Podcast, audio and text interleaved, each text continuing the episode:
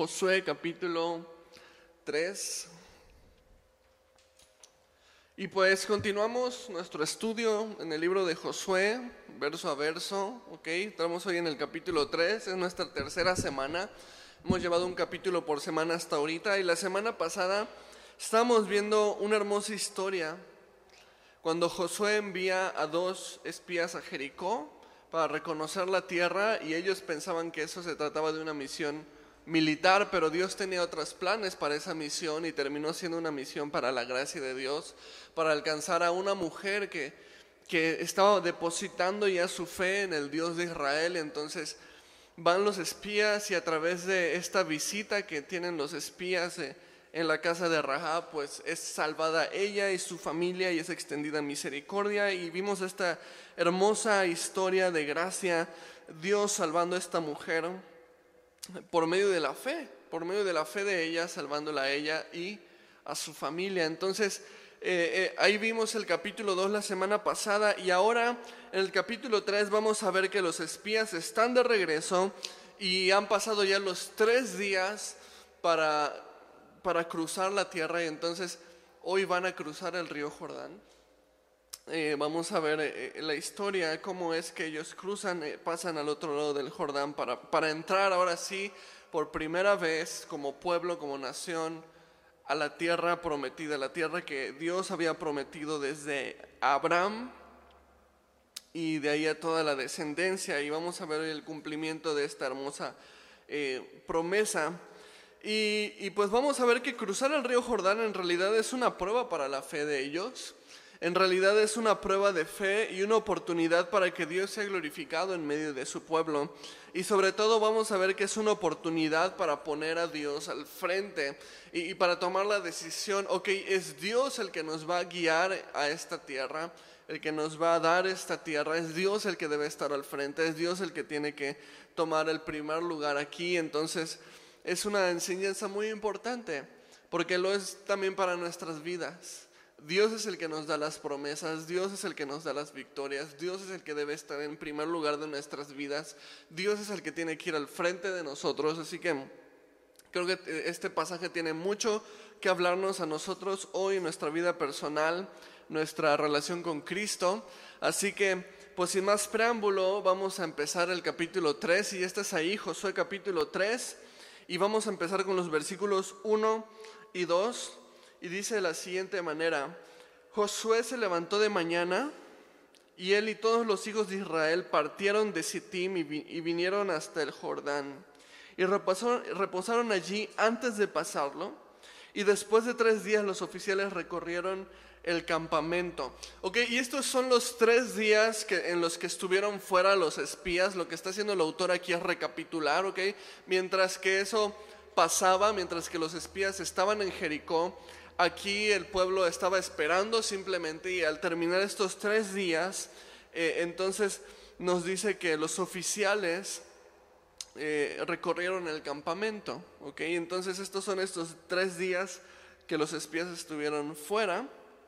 Y mientras que ellos estaban fuera, pues el resto del pueblo se quedó esperando, reposando a un lado del río Jordán. Ok, entonces, versículos 3 y 4 continúa la historia, dice, y mandaron al pueblo diciendo, cuando veáis al arca del pacto de Jehová vuestro Dios, y los levitas sacerdotes que la llevan, vosotros saldréis de vuestro lugar y marcharéis en pos de ella a fin de que sepáis el camino por donde habéis de ir, por cuanto vosotros no habéis pasado antes de ahora por este camino. Pero entre vosotros y ella haya distancia como de dos mil codos y no os acerquéis a ella. Entonces, ahora ellos están listos para cruzar el río Jordán.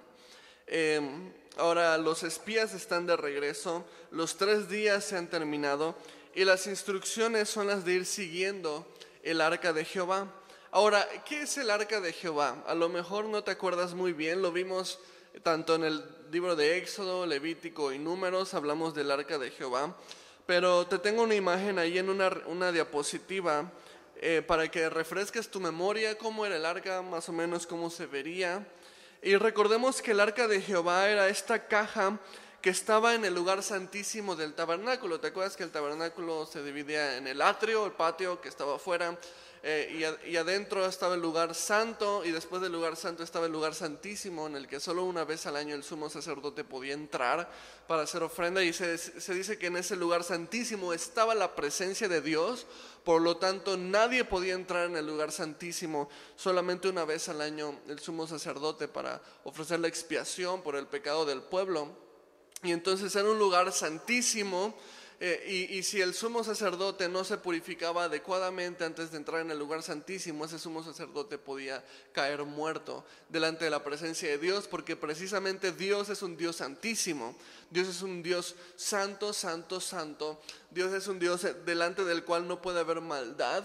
Dice eh, el apóstol Juan en su epístola que, que Dios es luz y no hay tiniebla alguna en él. Entonces, eh, y dentro del lugar santísimo, estaba el arca del pacto, que es lo que está hablando aquí, que era esta caja que representaba la presencia de Dios, representaba el trono de Dios, tenía una tapa que se llamaba propiciatorio y que tenía dos querubines en esta tapa que estaban eh, tocando sus las puntas de sus alas. Este, y esto era una imagen del trono celestial con los ángeles alrededor del trono. Si tú has leído un poquito las imágenes de Apocalipsis, cómo se ve el trono, tú te das cuenta que en la descripción del trono hay ángeles alrededor del trono, lo mismo que vio Ezequiel en su momento, lo mismo que vio Isaías en su momento, Dios alto y sublime con, la adoración de ángeles y entonces por eso el propiciatorio tiene estos querubines que están tocando sus alas porque están representando la escena celestial. O sea, esto es una representación del trono de Dios, de la presencia de Dios y, eso tenía una idea de tener a Dios en medio de ellos. esto era una idea de que Dios estaba con su pueblo, por eso ellos tenían el arca aquí, esa esa era la idea. Era una imagen de la presencia de Dios con su pueblo, en medio de su pueblo, como si su trono estuviera establecido entre ellos.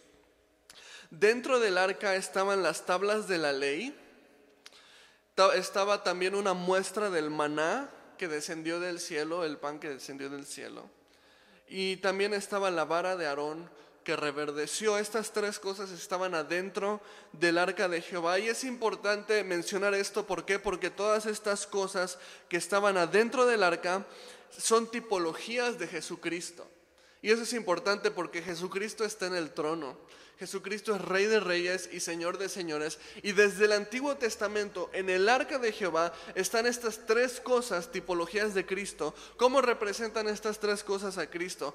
El maná representa a Cristo como el pan de vida. De hecho, Jesús más adelante se reveló de esta manera. Le dijo, yo soy el pan que descendió del cielo. Yo soy el pan de vida, dijo Jesús. El maná es una tipología de Jesús. También la ley es una tipología de Jesús, las tablas de la ley. ¿Por qué? Porque Jesús es el verbo de Dios, o sea, Jesús es la palabra de Dios encarnada.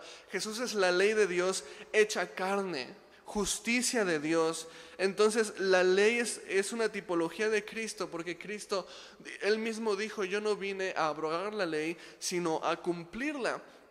Entonces la ley de Dios es una tipología de Jesucristo. Jesucristo vivió una vida perfecta, vivió delante de la ley perfectamente para hacer el sacrificio perfecto por nuestros pecados. Y después la vara de Aarón. ¿Cómo representa la vara de Aarón a Jesús? Porque esta vara era una vara seca, era una, vara eh, muerta, pero reverdeció y le salieron, eh, incluso dice, frutos a esta vara. Entonces, ¿cómo representa esto a Jesús? Porque Jesús murió y quedó como esta vara seca sin vida, pero al tercer día resucitó. Jesús reverdeció, se, se, levantó de entre los muertos, por lo cual la vara de Aarón que reverdece es una tipología de la resurrección de Jesús. Entonces esto es súper importante porque ahorita vemos que el pueblo de Israel tiene aquí el arca del pacto en sus manos y ellos no saben, pero ellos eh, tienen en sus manos una representación tipológica del Mesías que va a venir.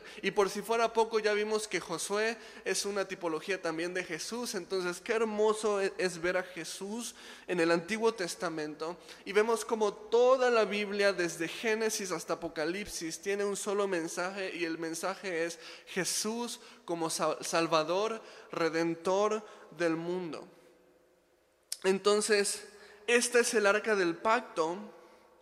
Y lo que vemos es que la orden que Dios da es que el arca del pacto debe ir delante de ellos.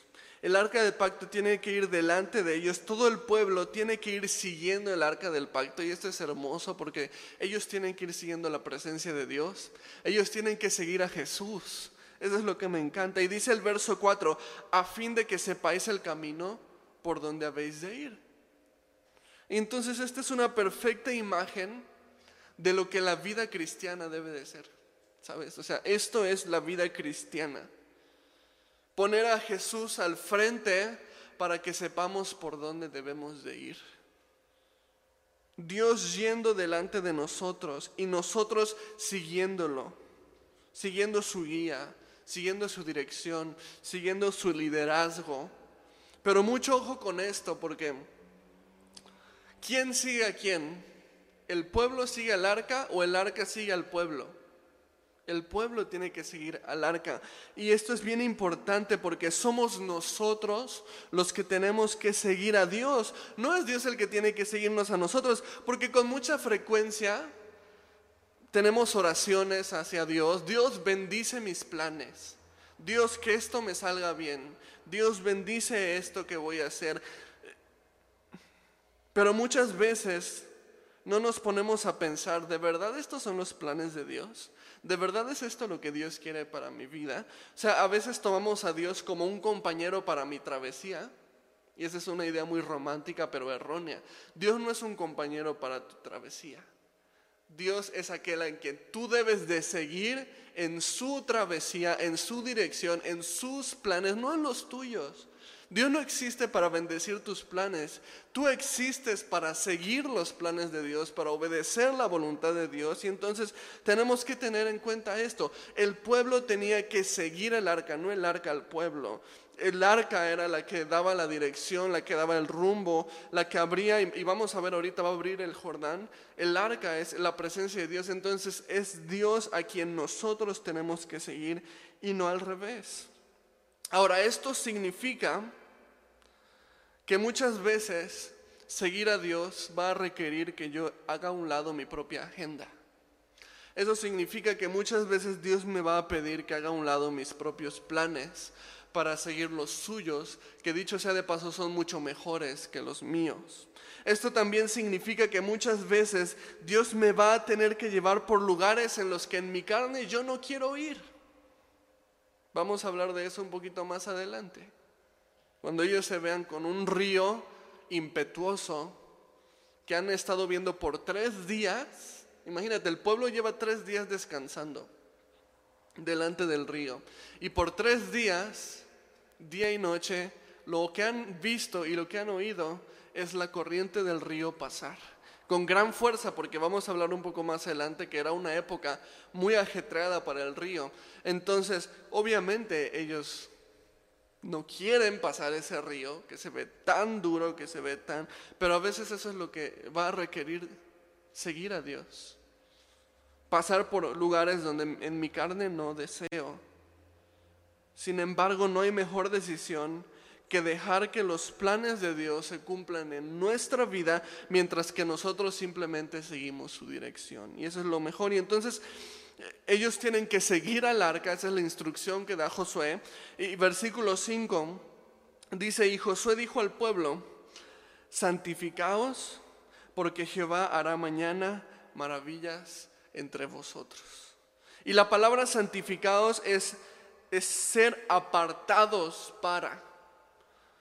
Josué está exhortando al pueblo, apártense para Dios, o sea, conságrense para Dios. Esa es la palabra santificar, consagrarse para, apartarse para. Significa que yo tomo mi vida y se la entrego a Dios porque a Dios le pertenece. Estoy apartado para Dios, estoy consagrado para Dios, soy de Dios.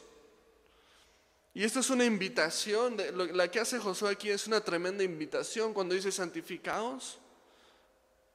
Les está diciendo, apártense para Él. Entréguenle su vida a Él, conságrenle su vida a Él, vivan para Él. esa es la invitación de Josué. Es una invitación para que ellos decidan de manera personal vivir para Dios. Y, y si ellos hacen esto, entonces la promesa dice, porque Jehová hará maravillas, hará mañana maravillas entre vosotros. O sea, ¿qué, qué tamaño de promesa? Y yo creo que esta promesa es también para nosotros. Yo creo que si nosotros tan solo consagramos nuestras vidas para Dios, ya no vivo yo, Señor, yo quiero vivir para ti, para tus planes, yo quiero hacer tu voluntad. Si nosotros simplemente consagramos nuestra vida para Dios, vamos a ver a Dios obrando maravillas en nuestra vida y vamos a ver a Dios glorificándose en nuestra vida. Y lo que nos pide, fíjate que no, no está pidiéndoles, échenle muchas ganas, hagan, pórtense bien, porque, para que mañana Dios haga maravillas. No, lo, único que está pidiendo es santifíquense para Dios. O sea, aparten su vida para Dios. O sea, esto no se trata de obras, esto no se trata de ley, eso simplemente se trata de una vida entregada para Dios. Simplemente consagrar nuestras vidas a Él. Y veíamos en el primer estudio, en el capítulo 1, hace, hace tres semanas atrás, lo mismo hacia, de Dios hacia Josué. ¿Te acuerdas? Cuando Dios llama a Josué y le dice estas cosas, esfuérzate, sé valiente, no temas, no desmayes, yo voy a estar contigo. Y, y le decía, esfuérzate en qué? En mi ley, le decía. Y le dijo, no se apartará de, tu boca mi ley y vas a meditar en ella de día y de noche y vas a ser conforme a ella. O sea, ¿te acuerdas? Josué iba a empezar a ser un líder político, militar y religioso, pero, pero Dios no está preocupado en que él se esfuerce en eso, sino que se, se esfuerce en permanecer en su ley. Y es lo mismo aquí. O sea, Dios no le está pidiendo al pueblo, esfuércense, hagan buenas obras, pórtense bien, cumplan toda la ley. No, lo que Dios les está pidiendo es santifíquense, simplemente eso. O sea, aparten su vida para mí, entreguen su vida a mí, consagren su vida para mí. Es lo único que Dios está pidiendo. Es fe, al final de cuentas es fe, es poner su fe en Él, confiar en Él, entregar su vida a Él. De eso se trata. Y Dios va a hacer maravillas en nuestras vidas si tan solo permanecemos en Él, si tan solo apartamos nuestras vidas para Él, si tan solo permanecemos en su palabra, si dejamos que Él vaya adelante y nosotros somos simplemente seguidores. Versículos 6 y 7. Y habló Josué a los sacerdotes diciendo, tomad el arca del pacto. Ahora, mientras vamos leyendo, fíjate y subraya en tu Biblia cuántas veces se repite la palabra arca del pacto, porque es la palabra o la frase más repetida de todo el capítulo. Presta atención mientras vamos leyendo, porque ya pasamos una que otra, ¿ok? Por ahí arriba. Pero dice, habló José a los sacerdotes, tomad el arca del pacto y pasad delante del pueblo. Y ellos tomaron el arca del pacto y fueron delante del pueblo. Entonces Jehová dijo a Josué, desde este día comenzaré a engrandecerte delante de los ojos de todo Israel, para que entiendan que como estuve con Moisés, así estaré contigo. Y, entonces el arca del pacto pasa delante de ellos y Dios le hace esta promesa a Josué. De aquí en adelante yo te voy a engrandecer, para que ellos vean que estoy contigo. ¿A partir de cuándo? Esa es la pregunta que importa. ¿A partir de cuándo Dios le promete a Josué engrandecerlo? A partir de que el arca del pacto toma su lugar al frente. ¿Te das cuenta? ¿Te das cuenta de lo que está pasando? O sea, en el momento en el que el arca del pacto es puesta al frente, es es puesta en el lugar que le corresponde, en el primer lugar, todos van a seguirla, todos van a ir en pos de ella. En ese momento Dios le hace la promesa a Josué, a partir de aquí te voy a engrandecer. ¿Por qué? Porque este es el lugar que, que le corresponde a Dios, el primero, al frente. No atrás, no en el segundo, tercero, cuarto, quinto lugar. No, Dios le pertenece el primer lugar y en el momento en el que Dios está en primer lugar, entonces vamos a ver maravillas de Dios. Ese es el lugar que le corresponde. Y Dios debe estar al frente de nuestras vidas, debe estar al frente de nuestras iglesias, debe estar al frente de los hogares. En el momento en el que Dios pasa al frente, ese día vas a ver a Dios engrandecerse en tu vida y vas a ver a Dios engrandecerte a ti para su plan, para su voluntad, para su propósito, para que la gente vea que Dios está contigo, como se lo dijo a Josué. Ahora imagínate, ¿qué pasaría si Dios estuviera al frente de nuestras familias? Sea, si decidiéramos que la autoridad en la casa es la palabra de Dios, ¿qué pasaría en nuestras familias? ¿Qué haría Dios en nuestras familias si tan solo le diéramos el lugar que le corresponde en la casa? Imagínate si tuviéramos a Dios al frente de nuestros trabajos y decidiéramos que el trabajo existe para glorificar a Dios. ¿Qué haría Dios en nuestro trabajo si lo pusiéramos en el lugar que le corresponde? Imagínate si ponemos a Dios al frente de nuestros estudios, al frente de nuestras escuelas, al frente de nuestras universidades y decidiéramos que ser estudiantes es para glorificar a Dios. Imagínate qué pasaría. ¿Qué haría Dios si le diéramos su lugar en las escuelas? Imagínate si pusiéramos a Jesús al frente de nuestras iglesias. Y, si, decidiéramos que nosotros simplemente vamos a seguir la guía de Jesús y que Él es el que reina y Él es el que lleva la autoridad de nuestras iglesias. Y a lo mejor alguno se preguntará, bueno, ¿y no está Jesús al frente de las iglesias? Digo, por algo son iglesias, ¿no? Ojalá así fuera. Pero cada iglesia tiene que tomar la decisión de poner al frente a Jesús. ¿Quieres ver cómo no toda iglesia tiene a Jesús al frente? Mira qué dice Apocalipsis 3:20. Porque si tú sabes, Apocalipsis 2 y Apocalipsis 3 son los mensajes de Dios a diferentes iglesias. Y Apocalipsis 3:20, Jesús le dice esto a las iglesias de Apocalipsis. Dice, he aquí yo estoy a la puerta y llamo. Si alguno oye mi voz y abre la puerta, entraré a él y cenaré con él y él conmigo. Y muchas veces usamos este versículo para evangelismo, ¿no? Y le decimos a una persona, oye, Dios está tocando a tu puerta. Y si tú le abres, Él va a entrar y vas a cenar con Él y entonces comunión y todo eso. Pero en realidad este versículo no está escrito en un contexto evangelístico. Este versículo está escrito a las iglesias. ¿No parece increíble que este mensaje sea para iglesias? ¿Sabes qué quiere decir eso? Quiere decir que es posible que haya iglesias que están haciendo iglesia con Jesús afuera en la puerta. Eso significa. ¿No te rompe el corazón eso? Que existe iglesias siendo iglesia y tienen a Jesús afuera tocando. Y les dice, si me abren, voy a entrar. Y no está hablando de evangelismo, está hablando de iglesia. Dios quiere entrar en la iglesia, Jesús quiere entrar en la iglesia. Cada iglesia tiene que tomar la decisión de que Jesús sea el centro. Pero así puede ser nuestra vida, ¿sabes? O sea, podemos, podríamos estar haciendo familia con Jesús afuera de nuestras casas. Podríamos estar haciendo trabajo con Jesús afuera de nuestro trabajo. Podríamos estar haciendo escuela con Jesús afuera de la escuela. Podríamos estar haciendo estudios con Jesús afuera. Podríamos estar haciendo vida con Jesús afuera de nuestra vida. Todavía tocando por si, por si deseamos abrirle.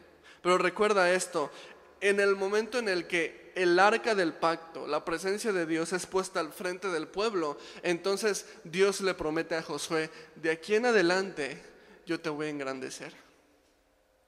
¿Por qué? Porque le estás dando su lugar a Dios, el lugar que le pertenece, estando al frente, siendo el dueño, siendo la autoridad, siendo el rey, siendo el Señor, le estás dando el lugar que le corresponde, entonces a partir de ese momento Dios va a empezar a obrar grandemente.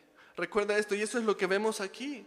Entonces el arca pasa al frente del pueblo donde le corresponde. Ahora, versículos 8 al 11 dice, tú pues mandarás a los sacerdotes que lleven el arca del pacto, diciendo, Cuando hayáis entrado hasta el borde del agua del Jordán, pararéis en el Jordán.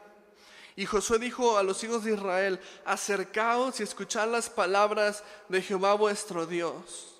Y, escucha esto porque eso también es para ti. Acércate y escucha la palabra de nuestro Dios. Versículo 10. Y añadió Josué, en esto conoceréis que el Dios viviente está en medio de vosotros y que Él echará de delante de vosotros al cananeo, al eteo, al ebeo, al fereceo, al jereseo, al amorreo, al jebuseo, todos los seos, ¿no?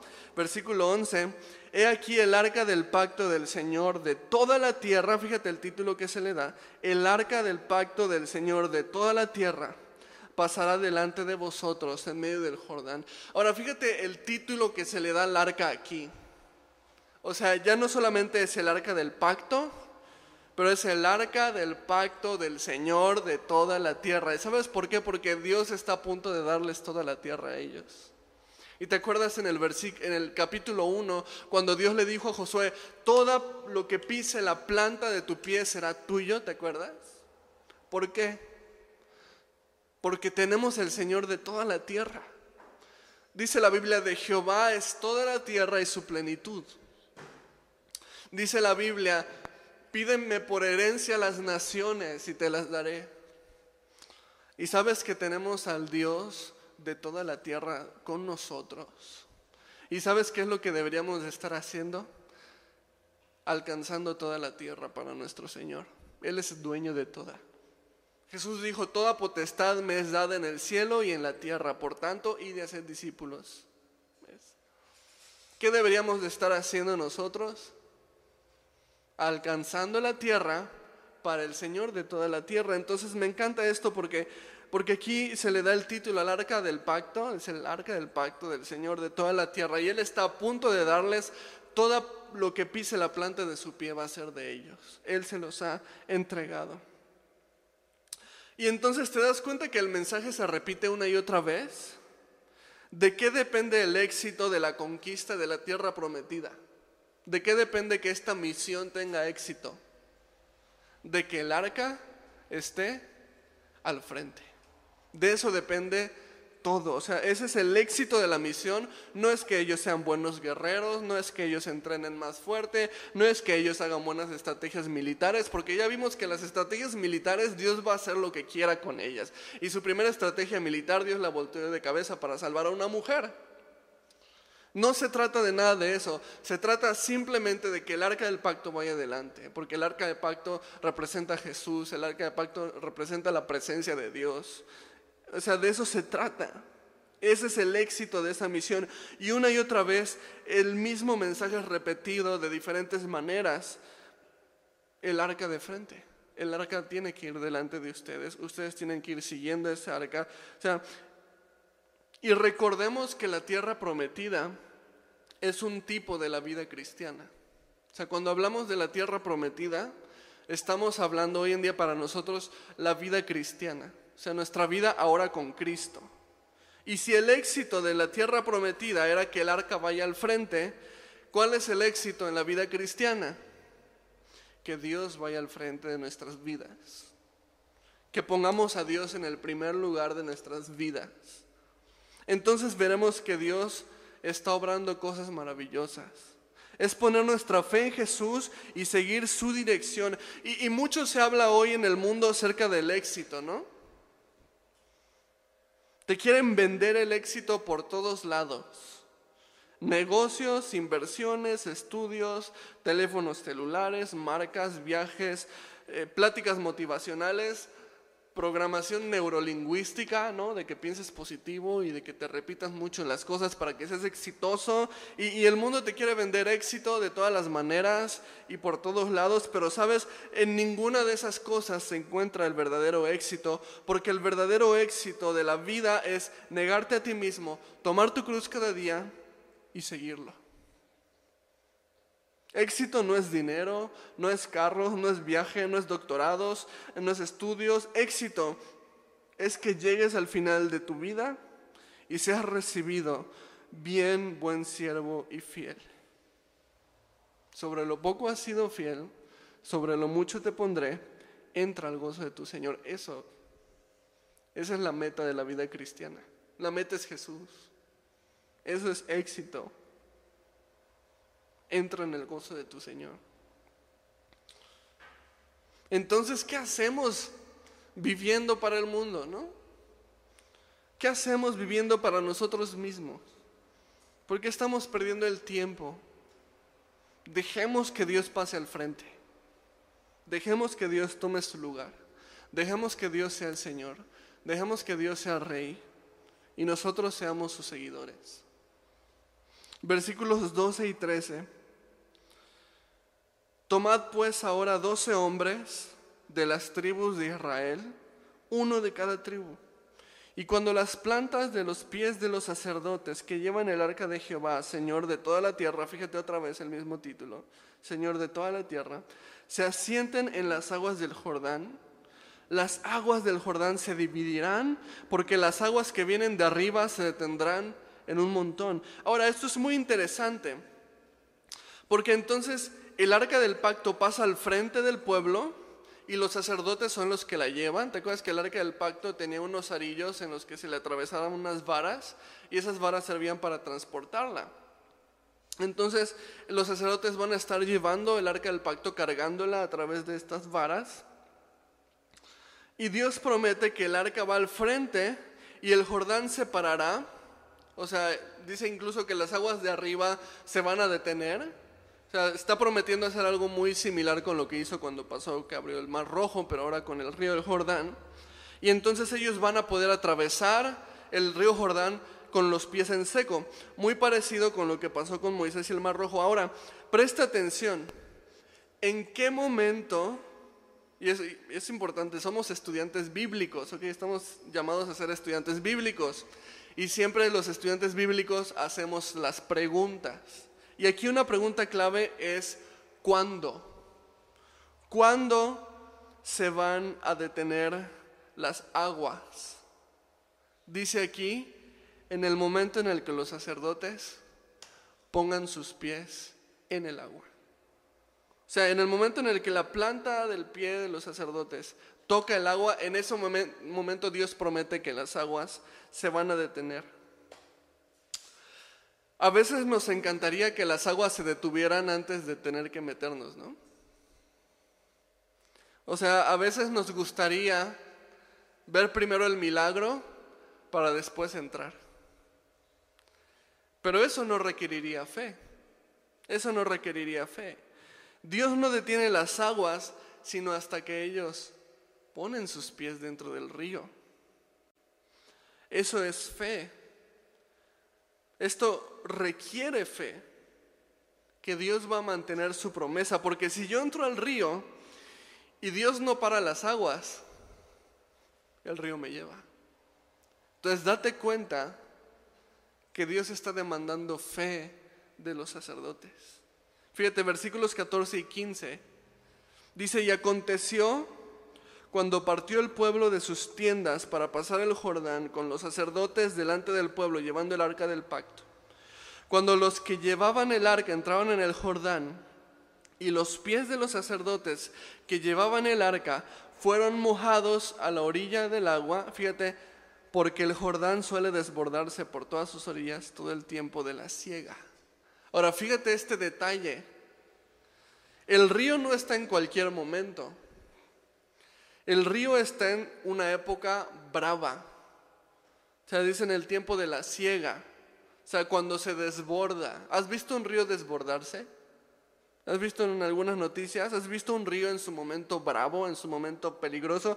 Y aquí en Jalapa tenemos varios ríos a nuestros alrededores y podemos ir por Actopan y Descabezadero y, y en el Cetal y todo eso. Y tenemos acceso a muchos ríos, tenemos una zona muy privilegiada en ese aspecto escenas muy bonitas, pero entonces eso nos permite probablemente haber visto un río en un mal momento. O sea, un río en un, un, momento bravo, en un momento agitado. Y cuando el río está muy agitado, yo no quiero ni acercarme.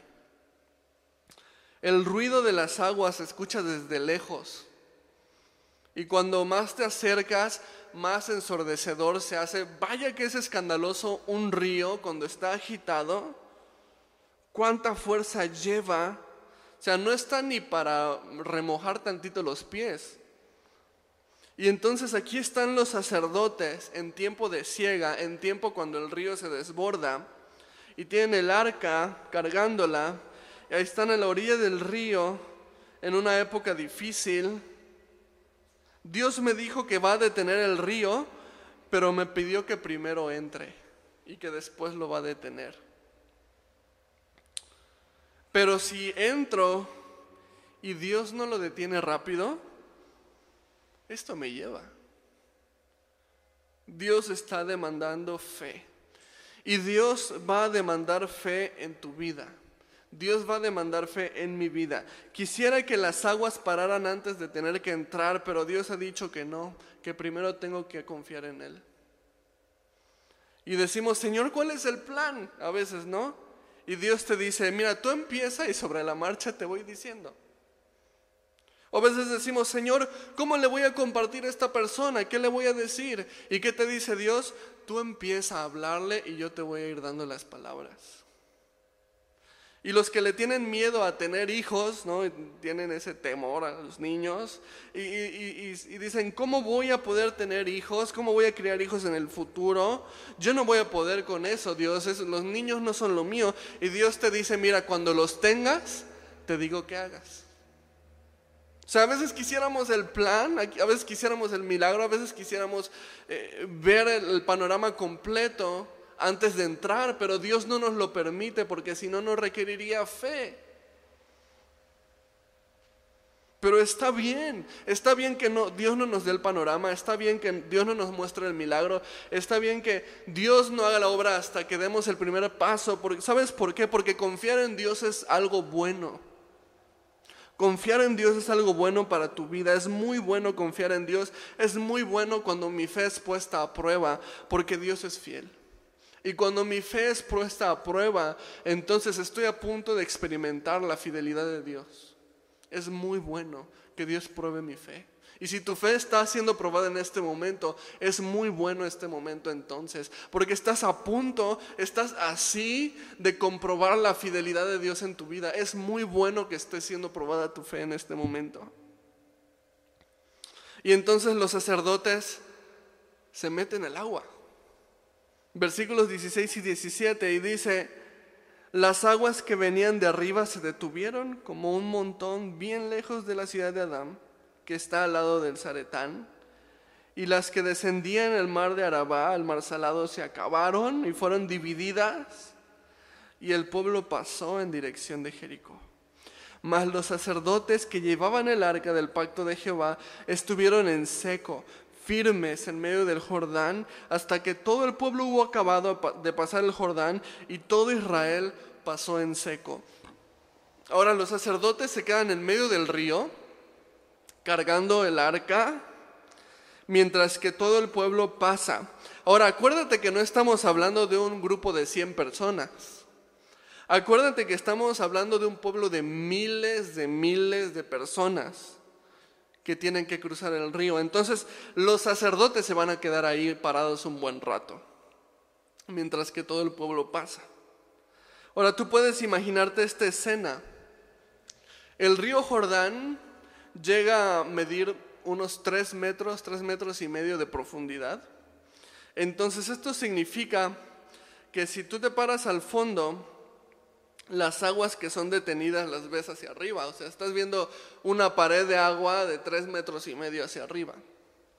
Y quizás tres metros y medio no te parezca algo tan profundo, pero si tomas en cuenta la época del año y que entonces las, un lado del río está siendo parado por el poder de Dios, pero las aguas están pegando y Dios está deteniendo con su poder, como un muro del poder de Dios parando esas aguas, pero las aguas están viniendo y viniendo y entonces los sacerdotes están viendo y tienen que pasar un pueblo de más de un millón de personas y tienen que quedarse en medio mientras que pasan todos. Entonces imagínate la escena, la fuerza con la que viene el río y entonces tienes que esperar que todos pasen. El río se ve intimidante, pero por otro lado, miras el piso tus pies están firmes, ¿no? El arca está contigo, o sea, Dios está contigo y tú lo sabes. Y al final de todo dice, todo Israel pasó en seco. Ahora, el milagro no solamente es que el río se detuvo, sino que el suelo estuviera seco, porque no sé si has pisado el fondo de un río, pero se siente baboso, pegajoso, resbaladizo, obviamente es un río, hay, hay moho, hay, algas, hay ese tipo de, de, cosas, entonces, y obviamente el fondo de un río no, no va a ser firme, sino que es lodo, ¿no? Al final de cuentas es tierra mojada, entonces el milagro no solamente es que Dios detiene el río, sino que el milagro es que también la tierra debajo del río se seca. Entonces imagínate, entonces ahí están los, los sacerdotes con el arca y viendo este milagro y viendo ese milagro y teniendo aquí el arca del pacto y el río se ve muy intimidante, pero mira lo que Dios está haciendo y en dónde estoy parado y estoy firme. ¿No te ha pasado eso en una prueba? Decir, en esta prueba yo tendría que estar vuelto loco, pero estoy en medio de esta prueba y estoy firme. ¿Cómo es posible que esté firme en este momento? Es Dios obrando su poder a través de esta prueba. Dios no cumple sus promesas a medias, Él las cumple por completo. Y Él se encarga aún de los detalles. O sea, fíjate de qué detalles se encarga Dios que no quiere ni siquiera que su pueblo pase con los pies manchados de lodo, entonces seca la tierra debajo de ellos y ellos pasan con sus pies en seco. O sea, imagínate, Dios cumple cada detalle de su promesa. Qué hermosa seguridad tenemos en las promesas de Dios. Dice Efesios capítulo 3, versículos 20 y 21. Dice, y aquel que es poderoso para hacer todas las cosas mucho más abundantemente de lo que pedimos o entendemos. Según el poder que actúa en nosotros, a Él sea la gloria en la iglesia, en Cristo Jesús, por todas las edades, por los siglos de los siglos. Amén. O sea, aquel que hace todas las cosas mucho más abundantemente de lo que pedimos o entendemos. Y ahí están los sacerdotes en medio del del río y el suelo está seco y el río está siendo parado y ellos no pueden comprender, por supuesto, más allá de lo que pedimos o entendemos. ¿Cómo es esto posible? Pues ese es Dios. Ese es el Dios que servimos, ese es el Dios al que seguimos. Es nuestra guía, nuestra dirección, nuestra torre fuerte. Ese es nuestro Dios. Y sabemos que Dios hará todo mucho más abundantemente de lo que pedimos o entendemos. Te lo repito, Confiar en Dios es bueno. Si mi fe está siendo probada en este momento, es muy bueno porque estoy a punto de experimentar la fidelidad de Dios y estoy a punto de conocer a Dios de una manera en la que no lo conocía antes. Estoy a punto de descubrir que Dios es fiel. Nosotros simplemente pongamos a Dios en el frente, pongamos a Dios en el lugar que le corresponde. Recuerda que podemos estar haciendo vida, familia, estudios, incluso iglesia con, con Jesús afuera, tocando a ver si lo dejamos entrar. No permitamos que eso suceda. Pasemos a Jesús al frente, dejemos que Él dirija, dejemos que Él sea rey, dejemos que Él sea Señor en nuestras vidas, dejemos de ser tercos tratando de hacer nuestras cosas, nuestros planes, nuestras fuerzas, nuestras obras y permitamos que Dios pase al frente permanezcamos en Él, pasemos tiempo con Él, tomemos su palabra por verdadera, Él va a hacer la obra. Acuérdate de las palabras de Josué, santificaos, porque Jehová hará mañana maravillas entre vosotros. Toma esas palabras, consagra tu vida para Él. Es lo único que Él te pide. Él no te está pidiendo obras, estrategias, no. Santifícate para Él. Entrégale tu vida, consagra tu vida para Él. Y vas a ver cómo Él es fiel, vas a ver cómo Él estando al frente, cómo Él estando como Señor de tu vida, como Rey de tu vida, vas a ver cómo cambia el panorama. Amén. Vamos a orar.